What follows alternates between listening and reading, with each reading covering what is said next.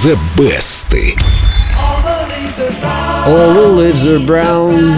Вот Помнишь, слышите? да? Да? помню. Музыкальная энциклопедия скромно пылится на полочке, потому что Дима знает не меньше, но рассказывает об этом так вкусно, так интересно. Дим, сегодня об этой песне.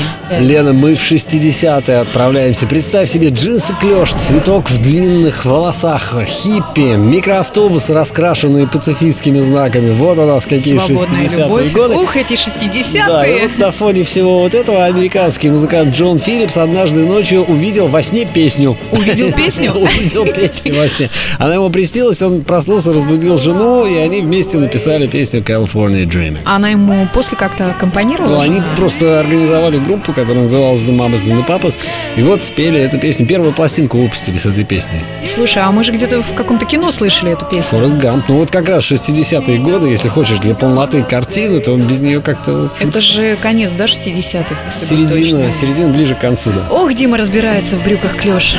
Вот мы как раз сейчас и слышим эту первую авторскую версию Mamas and Papas California Dreaming. И огромное количество людей эту песню исполняло. Сколько? И поют, кстати, ой, не, не- не сосчитать просто. И поют, кстати, до сих пор. Вот.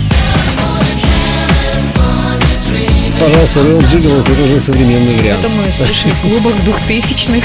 И, наконец, из золотой коллекции Эльдо Радио наша любимая Beach Boys California Dreaming ты влияешь на наше мнение. Друзья, выберите свою любимую версию этой песни. В группе Эльдорадио ВКонтакте лежат все три. Нажимайте на кнопочку какую? Голосуем за Бич Бойс.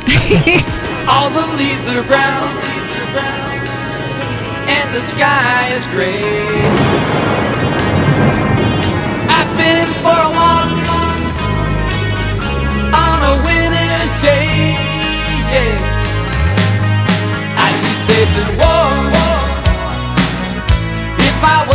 LA